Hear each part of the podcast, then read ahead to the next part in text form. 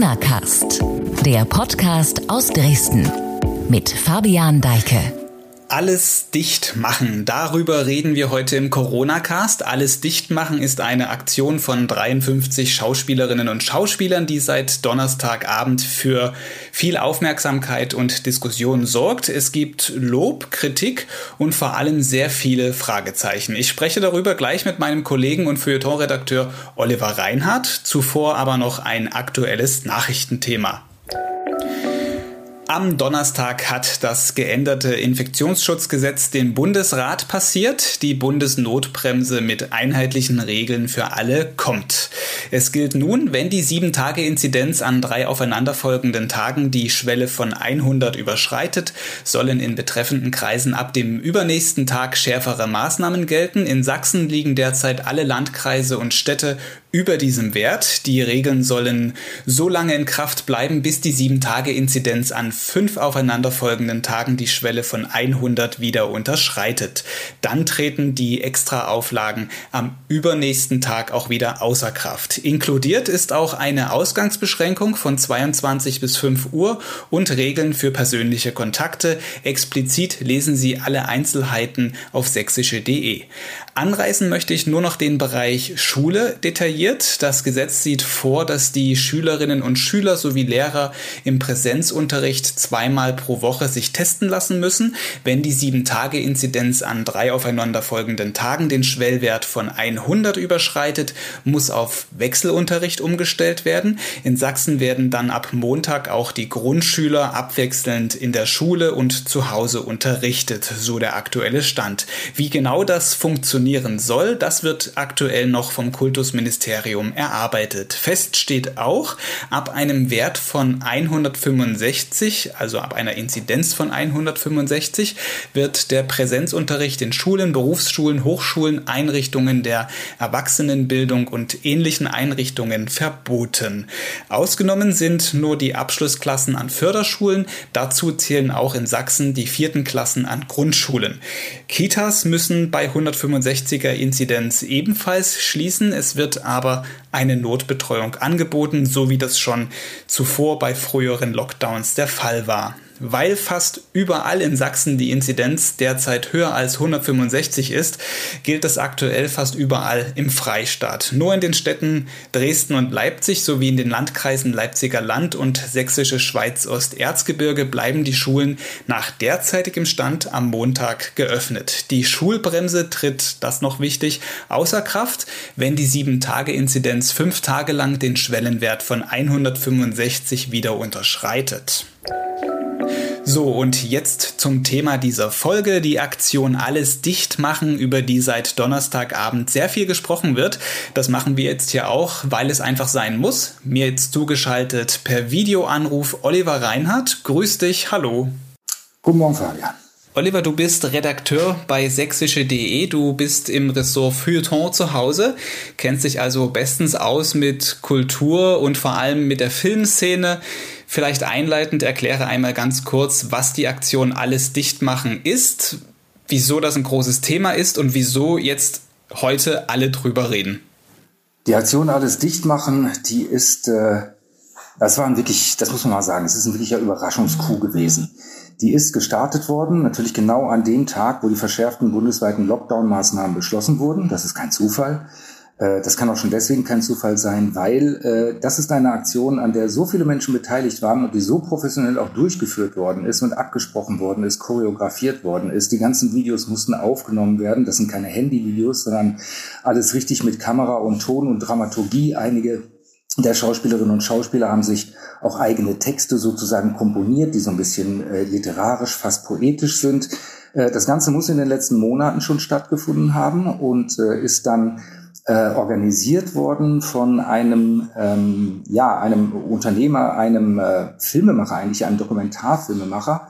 Äh, der hat sich schon zu Anfang der Corona-Zeiten äh, dahingehend geäußert, dass äh, Corona viel harmloser ist, als es gemacht würde, hat das mit der Grippe nicht nur verglichen, sondern auch gleichgesetzt ähm, und seitdem eigentlich immer wieder in diese Richtung äh, gearbeitet. Der hat das organisiert und es wurden 53 äh, Videos fabriziert, hergestellt, wo sich Künstlerinnen und Künstler, Schauspielerinnen und Schauspieler ähm, sehr kritisch äh, mit den Corona-Maßnahmen auseinandersetzen. Sie tun das aber auf eine sehr ironische Art und Weise. Sie sagen zum Beispiel, danke, dass ihr uns alle Panik macht und Angst macht. Vielen Dank, dass wir zu Hause bleiben müssen. Wir müssen disziplinierter werden. Ich habe mir jetzt auch einen Gummiknüppel gekauft, um äh, die überlastete Polizei äh, ein bisschen zu entlasten. Und wenn meine Frau und meine Kinder jetzt nicht genug Abstand halten, dann haue ich einfach drauf. Ähm, also es ist eine Aktion, die für wahnsinnig viel Aufsehen sorgt, zumal es das erste Mal ist, dass aus dem Bereich der Kultur so eine Aktion hochkommt, die nicht nur Maßnahmen kritisiert und Gegenvorschläge macht. Ich gehe nochmal kurz ran, da war der Plump, die nicht nur Maßnahmen kritisiert und Gegenvorschläge macht, äh, äh, sondern die das mit den Mitteln der Satire, der Ironie, ohne irgendeinen konstruktiven Ansatz allerdings, wie es ja oftmals bei Satire ist, äh, durchzuziehen. Und sowas hat es noch nicht gegeben. Und das zeigt jetzt zum ersten Mal überdeutlich, dass diese Einstellung, die Corona-kritischen und die Pandemie-Maßnahmen-kritischen und regierungskritischen Haltungen, ähm, dass die nicht nur in der Breite und in der Tiefe der Gesellschaft verankert sind, sondern auch, und das ist das Ungewöhnliche, in der Breite und der Tiefe, also in der Mitte der Kulturlandschaft sortieren wir das Ganze einmal, auch das, was du gerade eben gesagt hast. Vielleicht gehen wir ganz am Anfang, weil du angesprochen hast, wer hinter der Aktion steckt, auf den Macher der Aktion ein. Das ist Bernd Wunder. Vielleicht kannst du noch mal ganz kurz ein paar Worte zu ihm sagen. Wer ist das? Bernd K. Wunder ist ein Filmemacher, der relativ aktiv ist, viele auch im Dokumentarfilmbereich und äh, der hat vor ähm, also der macht eigentlich sehr engagierte, auch tatsächlich so äh, politisch engagierte Filme. Und äh, einer davon ist äh, relativ bekannt geworden und hat auch, ähm, ja, der hat auch Preise gewonnen und Auszeichnungen gewonnen. Ähm, der heißt The War Photographer. Äh, das ist ziemlich bekannt gewesen. Und äh, ansonsten, also er gehört nicht zu den äh, wahnsinnig prominenten Menschen, aber er ist schon auch politisch aktiv. Mhm. Und dieses politisch Aktive, glaubst du, dass das so ein bisschen dann auch die, die treibende Kraft war? Hat, das, hat er die Schauspieler dazu überzeugt oder dass sie da mitmachen? Wie, wie kommt das zustande, dass, ich meine, 53 Schauspieler, die wirklich sehr prominent zum Teil sind, dann da mitmachen? Mhm. Es ist, also man weiß es einfach noch nicht. Man weiß nicht genau, von wem jetzt so die Initialzündung ausgegangen ist. Ne? Man könnte da gewisse Dinge vermuten. Zum einen glaube ich schon, dass das eine Aktion ist, die von Bernd K. Wunder, der natürlich auch gut vernetzt ist und Kontakte hat, die wiederum Kontakte haben, dass es von ihm ausgegangen ist. Es könnte auch sein, dass es äh, ein bisschen so um das Stuttgarter Tatort-Team heraus, zumindest so unterstützend und mitinitiierend, äh, flankiert wurde, denn das ist auffällig. Es sind ja insgesamt so acht Tatortermittlerinnen und Ermittler dabei. Äh, es ist aber das komplette Team von äh, dem Stuttgarter Tatort, nämlich ähm, äh, Richie Müller und wie heißt er nochmal? Felix, ähm, Felix Klare, genau. Und da ist ein junger Mann noch dabei, der heißt Dietrich Brüggemann, der auch ein Video beigesteuert hat. Und Dietrich Brüggemann ist der Regisseur der Stuttgarter Tatort-Krimis und ähm, er ist auch äh, Autor vieler Drehbücher. Das ist übrigens auch ganz interessant, äh, wie das die Realität teilweise widerspiegelt, diese Aktion, denn Stuttgart ist sozusagen eine Hochburg der Mitmacher, der Teilnehmenden in dieser Aktion und die zweite ist Dresden, denn aus Dresden sind ja der gebürtige Dresdner Jan-Josef Liefers dabei, Martin Brambach äh, und äh, Nora Gromrich, die, soweit ich bis jetzt weiß, auch Dresdnerin ist. Also äh, die Hochburgen äh, der Corona-Gegnerschaft oder zwei der Hochburgen der Corona-Gegnerschaft in der Realität äh, sind jetzt auch, oder Corona-Maßnahmen-Gegnerschaft, äh, sind jetzt auch in dieser hm. äh, Aktion vertreten. Aber wenn ich das noch Ein sagen weiter? darf, hm. Fabian, wenn ich das noch sagen darf, ähm, man muss da auch die Relation wahren. Äh, es gibt äh, über 45 Tatort-Ermittlerteams, fast 50 äh, Schauspielerinnen und Schauspieler, die da mitmachen. Acht haben mitgemacht. Und es gibt insgesamt 15.000 äh, Schauspieler in Deutschland und äh, 53 haben mitgemacht. Äh, das ist natürlich auch ein, äh, ja, es ist ein großer, aber relativ betrachtet äh, jetzt kein übermäßig wahnsinnig großer Teil äh, äh, Anteil der Schauspielszene. Aber es sind, wie du richtig gesagt hast, tatsächlich einige Prominente dabei. Ich würde mal sagen. Ja, Moment mal, aber jetzt, wenn du ja. die, wenn du die, diese 53, du reduzierst das jetzt so auf diese Zahl 53, ähm, wenn ich mir das so anschaue, ja, es sind nur 53, es sind wenige, die dann dafür aber sehr großen Effekt haben, die sehr laut sind. Letztlich ist das in der Regierungskritik ja auch oft so, eine eher kleinere Gruppe, die dann eine größere Aufmerksamkeit erzeugt. Ja, ja, natürlich ist das so. Deswegen ist es ja auch am wichtigsten, dass man sehr viele prominente Gesichter dabei hat. Oder sagen wir mal gut, die Hälfte der Gesichter sind tatsächlich ähm, sehr prominent. Äh, auch Volker Bruch ist dabei, von Babylon Berlin zum Beispiel. Ne? Äh, Noah Gomrich, die ich eben äh, erwähnt habe, ist ja die äh, Heldin der jüngsten äh, Charité-Staffel gewesen. Natürlich ist das so. Die sind halt sehr laut, die haben eine große Wirkung und das ist auch tatsächlich ein, ein großer Coup, also ein Öffentlichkeitscoup, das muss man schon mal sagen. Und äh, relativieren ist immer so eine Sache. Ich setze das gerne ins Verhältnis, aber das heißt natürlich nicht, dass äh, von den 15.000 Schauspielerinnen und Schauspielern nur 53 dieser Meinung sind mhm. äh, und dass äh, nur acht von äh, knapp knapp 50 Tatortkommissarinnen oder Kommentare ähm, da mitgemacht haben und nicht vielleicht doch der eine oder die andere auch noch mitgemacht hätte. Ne? Nö, das muss man so als Aktion, muss man es in jedem Fall ernst nehmen, natürlich. Also du sagtest es vorhin schon, es sind insgesamt 53 teilnehmende Schauspieler. Dresdner sind da einige dabei. Auch ein gebürtiger Dresdner, den sehr viele kennen. Jan-Josef Liefers ist mit unter denen, die ein Video beigesteuert haben. Ich würde sagen, wir hören uns einfach mal kurz an, was er in diesem Clip, den er äh, aufgenommen hat oder der bei ihm aufgenommen wurde, gesagt hat. Es geht vor allem da um die Rolle der Medien in der Corona-Zeit. Ich meine, das betrifft ja uns und unsere Arbeit. Hören wir uns einfach mal an. Mein Name ist Jan-Josef Liefers, ich bin Schauspieler und ich möchte heute Danke sagen. Danke an alle Medien unseres Landes, die seit über einem Jahr unermüdlich, verantwortungsvoll und mit klarer Haltung dafür sorgen, dass der Alarm genau da bleibt, wo er hingehört, nämlich ganz, ganz oben. Und dafür sorgen, dass kein unnötiger kritischer Disput uns ablenken kann von der Zustimmung zu den sinnvollen und immer angemessenen Maßnahmen unserer Regierung. In letzter Zeit habe ich aber das Gefühl, dass einige Zeitungen damit beginnen, alte, überwunden geglaubte Vorstellungen von kritischem Journalismus wieder aufleben zu lassen. Dagegen müssen wir uns wehren. Das dürfen wir nicht zulassen. Wir sollten einfach nur allem zustimmen und tun, was man uns sagt. Nur so kommen wir gut durch die Pandemie. Bleiben Sie gesund. Verzweifeln Sie ruhig, aber zweifeln Sie nicht. Ja, Jan-Josef Liefers, wir haben hier jetzt nur den Teil des Videos als Audioausschnitt gehört, in dem er sich an die Medien wendet.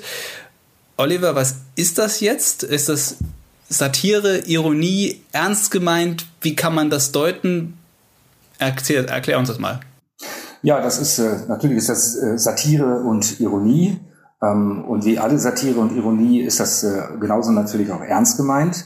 Ähm, das ist ja eine sehr weit verbreitete und sehr populäre Medienkritik von Jan-Josef Liefers. Äh, was mich grundsätzlich immer ein bisschen stört, ist A, dass er natürlich wieder von die Medien spricht und damit pauschal alle in einen Topf wirft und dass er so tut, als sei in den letzten Monaten überhaupt nichts oder kaum etwas an sehr, sehr kritischen Stimmen zur Regierungspolitik äh, geäußert worden. Äh, das macht mich auch immer so ein bisschen traurig, weil, gut, Jan-Josef Liefers muss jetzt nicht unbedingt die Sächsische Zeitung lesen als Dresdner, aber auch in der Sächsischen Zeitung, wie auch in der Süddeutschen, in der FAZ, in der Welt, in der Zeit sind mit Ausnahme, das muss man sagen, der ersten Monate der Pandemie sind nun wirklich zunehmend und sehr viele kritische Stimmen auch gerade bei uns in der Sächsischen Zeitung zu lesen. Also wer so etwas behauptet, auch ironisch oder satirisch, da darf man natürlich überspitzen und überhöhen. Ähm, der muss sich aber auch im Klaren sein, dass man ihm dann entgegenhält, ja, du überspitzt und überhöhst, aber und du spitzt zu. Also äh, das ist absolut nicht der Fall. Und auch allein schon regelmäßiges Lesen der Sächsischen Zeitung äh, würde da Aufklärung schaffen. Es soll jetzt keine Werbeveranstaltung sein, aber es ist ja eine Medienkritik. Äh, und die, mit der muss man sich ja auch als Medienschaffender dann auseinandersetzen. Das ist ja nicht nur das, was er jetzt da in diesem satirischen Beitrag sagt, sondern wir sehen das ja auch jeden Tag bei uns auf Facebook, auf Twitter oder wo auch immer wir Beiträge von uns teilen und posten und öffentlich machen, dass wir auch für diese Arbeit kritisiert werden. Inwiefern findest du das jetzt auch, vielleicht jetzt sprechen wir doch mal für uns, dann auch berechtigt oder vermitteln wir als Medienschaffende da auch zu wenig? Erklären wir unseren Job zu wenig?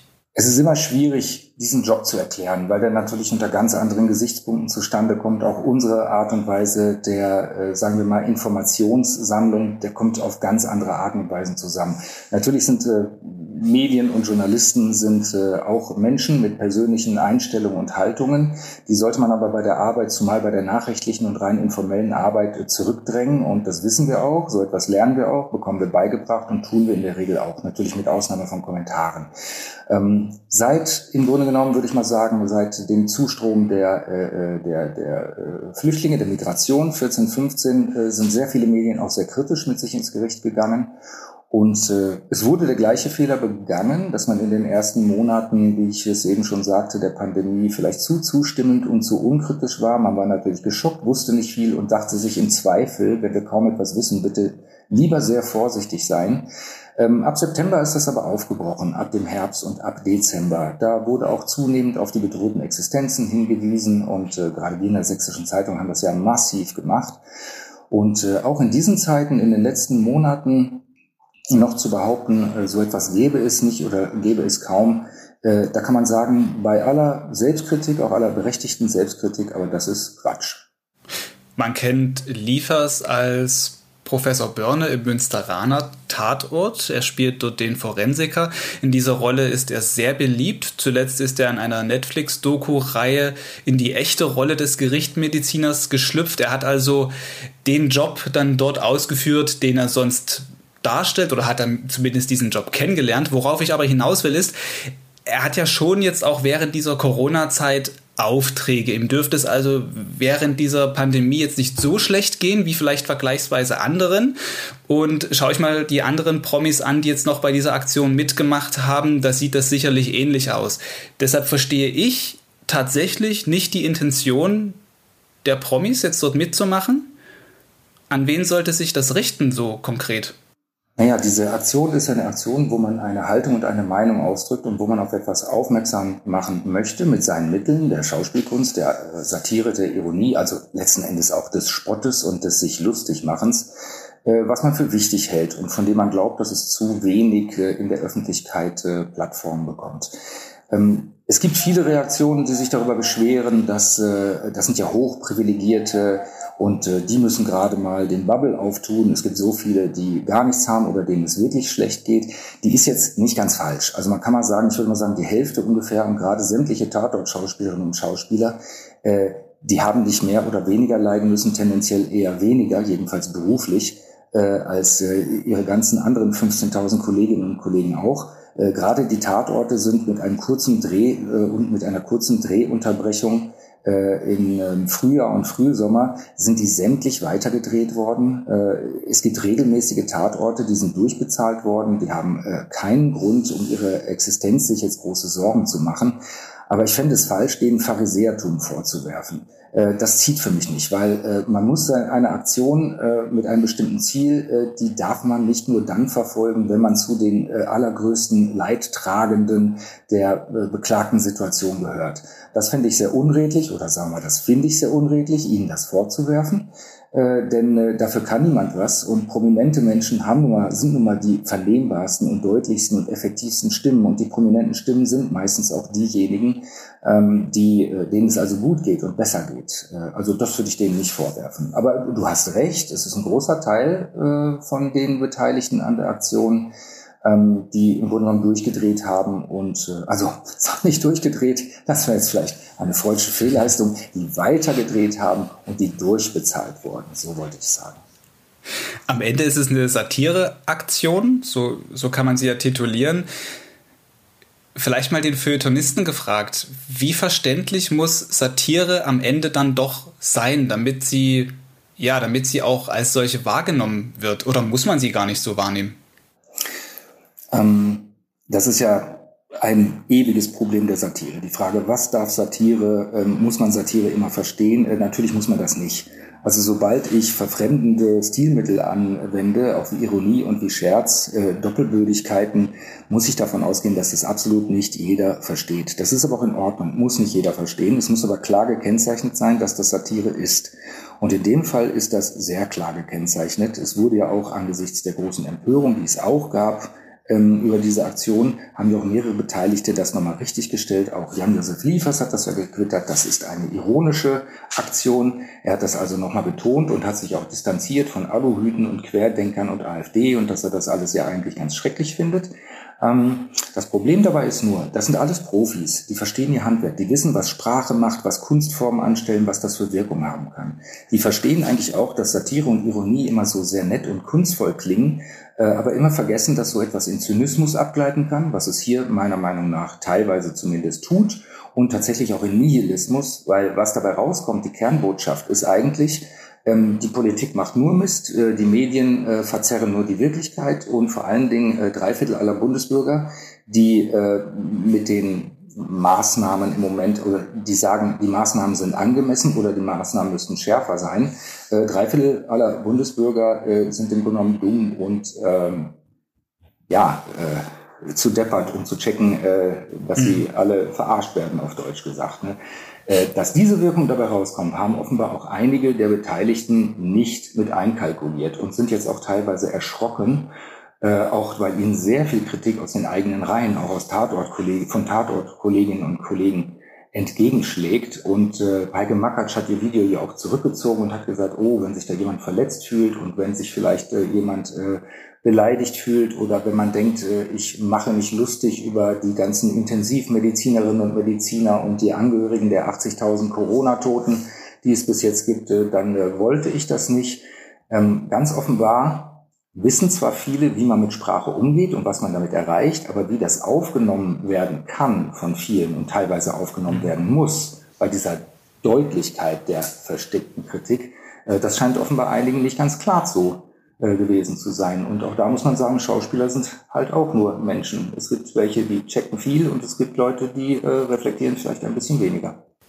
Du hattest ganz am Anfang unseres Gesprächs gesagt, wer so alles mitgemacht hat bei der Aktion. Wer sind denn so die prominentesten Beispiele der Kritiker dieser Aktion? Jetzt vielleicht auch aus diesem Schauspielerkreis. Ja, da kann man zum Beispiel sagen, äh, Elias Mbarek, ähm, der hat sich sehr, sehr früh äh, gewendet gegen, gegen, diese, gegen diese Aktion. Er hat äh, bei äh, Volker Bruch, das ist der Star von Babylon Berlin, zu ihm hat er übrigens gesagt, äh, Volker Bruch hat in seinem Video gebeten, bitte, bitte macht uns mehr Angst, noch mehr Angst, also ironisch, satirisch natürlich. Ähm, und ähm, der äh, Elias Mbarek hat dann zu ihm direkt gesagt, äh, zu Volker Bruch, äh, come on, das ist doch Blödsinn. Was unterstellst du denn da unserer Regierung? Kann ich null nachvollziehen. Jeder will wieder zur Normalität zurückkehren und das wird auch passieren, wenn alle dafür sorgen, dass eine weltweite Pandemie bekämpft wird. Mit Zynismus ist doch keinem geholfen. Also auch Murat Schirmer äh, ist sehr entsetzt äh, und findet das äh, zynisch und schrecklich. Und äh, natürlich äh, Jan Böhmermann äh, gehört zu den Gegnern. Aber auch Ruprecht Polenz, der CDU-Politiker, der hat zum Beispiel mit gleicher Münze zurückgetwittert und hat dann geschrieben, ironisch, satirisch, warum musste man bei der Aktion alles dicht machen, beim Verstand anfangen? Also es gibt durchaus viel Gegenwind, aber es gibt auch aus den Reihen der Schauspielerinnen und Schauspieler der Szene in Deutschland gibt es auch äh, gibt es viel Verständnis, aber ich habe den Eindruck, es gibt noch mehr Kritik an der Aktion. Das ist aber jetzt wirklich eine Einschätzung bisher, weil es wird ja immer weiter darauf reagiert, immer mehr Leute schalten sich da ein. Wir sind ja gerade mal am Anfang äh, einer Geschichte, die uns noch Tage, wenn nicht wochenlang beschäftigen wird. So viel ist jetzt schon mal klar. Dann vielleicht abschließend noch die Frage, was denkst du? Du denkst jetzt, das geht noch ein paar Tage, Wochen weiter. Was wird davon hängen bleiben? Was bringt sie und vor allem wem? Und was bringt sie vielleicht wem auch nicht? Also die Aktion, die bringt in jedem Fall sehr, sehr, sehr viel mehr Aufmerksamkeit ähm, dem, um es jetzt mal auf die Spitze zu treiben, äh, für all die Thesen, weil es viele Thesen von, davon reflektiert, ähm, die im Grunde genommen so von dem Spektrum der ähm, sogenannten Querdenker, also der Corona-Maßnahmen-Kritiker, bis, äh, der, bis zu, hin zu den Corona-Leugnern äh, äh, existieren. Ähm, von dieser Seite gibt es auch massiven Zuspruch, natürlich äh, die AfD ganz, ganz vorne dabei und so die üblichen verdächtigen äh, Alternativmedien wie Boris Reitschuster, Ken Jepsen und so weiter und so fort, Ken FM, äh, die sind alle des Jubels voll. Ähm, ich denke schon, das kann man als einen großen Erfolg betrachten für die sogenannte Querdenkerbewegung. Äh, das wird von der Aktion nicht unbedingt beabsichtigt worden sein, das möchte ich nicht unterstellen, aber ähm, möglicherweise einkalkuliert. Aber, auch Aber das, das liegt ja nahe, wenn ich so eine Aktion mache, mich der Rhetorik bediene und auch genau diese, das liegt ja nahe, dass das passiert. Ja, das stimmt schon, Fabian, aber der Punkt ist der, ähm, nur, also ich bin ein großer Feind der Vorsicht vor Beifall von der falschen Seite, weil damit beginnt die Schere im Kopf. Wenn ich mich jetzt in jemanden hineinversetze, der an der Aktion beteiligt ist, äh, dann sage ich, okay, ich weiß, dass das missbraucht werden kann, aber mir sind diese Inhalte trotzdem wichtig und ich möchte sie publik machen und ich möchte sie populärer machen. Und nur weil sie missbraucht werden können, nehme ich mich davon nicht zurück, weil ich sie wichtig und richtig finde. Also äh, ich mache denen kein, ich kann das registrieren, ja, das wird jetzt ganz stark benutzt äh, von der Querdenkerseite und Corona-Leugner-Seite, ähm, aber das mache ich denen nicht zum Vorwurf. Nee, wenn ich ehrlich bin, nein, das mache ich denen nicht zum Vorwurf. Wenn sie das mit einkalkulieren, also ich finde, man muss, wenn man Überzeugung hat, sollte man dazu stehen und wenn man den Mut hat, damit rauszugehen, wobei ich nicht weiß, ob das jetzt so mutig war, die Aktion, aber vielleicht war sie es, ähm, dann respektiere ich das zunächst und man sollte sich nicht selber den Mund verbieten, nur deswegen, weil es Leute gibt, bis hin zu extremistischen Idioten, äh, die so etwas äh, instrumentalisieren können. Das wäre ja sehr fatal. Hm. Ich hatte gefragt, was hängen bleibt. Mhm. In jedem Fall wird hängen bleiben, das, was ich eingangs zitiert habe. Es ist jetzt die Erkenntnis, die endgültige Erkenntnis, äh, dass ähm, dass diese Haltung und die Corona-kritische Meinung äh, auch im Bereich der Kultur, die ja meistens immer eher so für linksliberal und eher so regierungstreu gilt, dass die auch darin relativ breit offenbar und relativ tief äh, verbreitet ist auch. Und es wird von der Aktion hängen bleiben, die Erkenntnis, dass äh, Schauspieler eben auch nur Menschen sind und äh, nur weil sie Pathologen spielen, äh, müssen sie keine pathologischen Fachkenntnisse haben. Schönes Schlusswort. Oliver Reinhardt, Redakteur bei sächsische.de im Feuilleton. Vielen Dank, dass du dir die Zeit genommen hast und uns diese Aktion einmal erklärt hast. Aber Was man zumindest jetzt darüber weiß. Ja, ja, das stimmt, das stimmt. Also es wird, das meine ich auch, äh, es ist so eine große Aktion mit, äh, die so folgenreich ist, die wird jetzt natürlich auch von allen Seiten beleuchtet, kommentiert werden. Es wird auch immer mehr äh, Stimmen dazu geben. Vielleicht wird es auch Leute geben äh, aus der Schauspielbranche, die sich davon noch zusätzlich distanzieren. Aber es wird möglicherweise auch Leute geben, äh, die, äh, die den Kolleginnen und Kollegen beistehen und sagen, richtig gut und super, dass ihr das gemacht habt. Ne? Das werden wir in den nächsten Tagen sehen. Vielleicht macht Jan-Josef Wiefers ja bei der nächsten Folge Corona-Cast mit. Können wir ihn fragen? Mal gucken. Ja, wir können ihn auch gerne mal einladen äh, bei uns äh, in, das, in die Sächsische Zeitung. Da kann er mal bei uns ein ein- oder zweitägiges Praktikum machen, kann mal sehen, wie wir arbeiten, arbeiten, wie wir abwägen, wie wir unsere Themen äh, ins Blatt bringen, äh, auch wie wir recherchieren und äh, wir können ihm auch gerne das komplette Redaktionsarchiv zur Verfügung stellen, äh, damit er da äh, suchen kann, was wir auch für kritische Stimmen haben äh, zu den Corona-Maßnahmen und äh, ich kann ihm auch versprechen, er wird sehr schnell sehr breit fündig werden. Also lieber Jan-Josef Liefers, äh, wenn Sie Lust dazu haben, herzlich willkommen bei uns. Ich wäre noch für eine Netflix-Doku im Anschluss. Aber Das ist auch gut möglich. Das, ja, ja. Das, das war jetzt ein bisschen noch satirisch am Ende. So, Olli, vielen Dank für das Gespräch und dann werden wir sehen, was du noch dazu. Du wirst auf jeden Fall darüber berichten, noch jetzt in der SZ, ne? Ja, ja, also jetzt ist ja schon was Großes drin. Ich habe mir ja die halbe Nacht um die Ohren geschlagen, um heute Morgen schon einen großen Text drin zu haben. Aber wir schauen einfach mal, was nach Reaktionen kommt. Und äh, wie gesagt, diese Aktion, die ist äh, so relevant eigentlich auch, äh, dass man sagen muss, äh, also das ist natürlich auch für uns ein relevantes Thema. Klar bleiben wir da dran.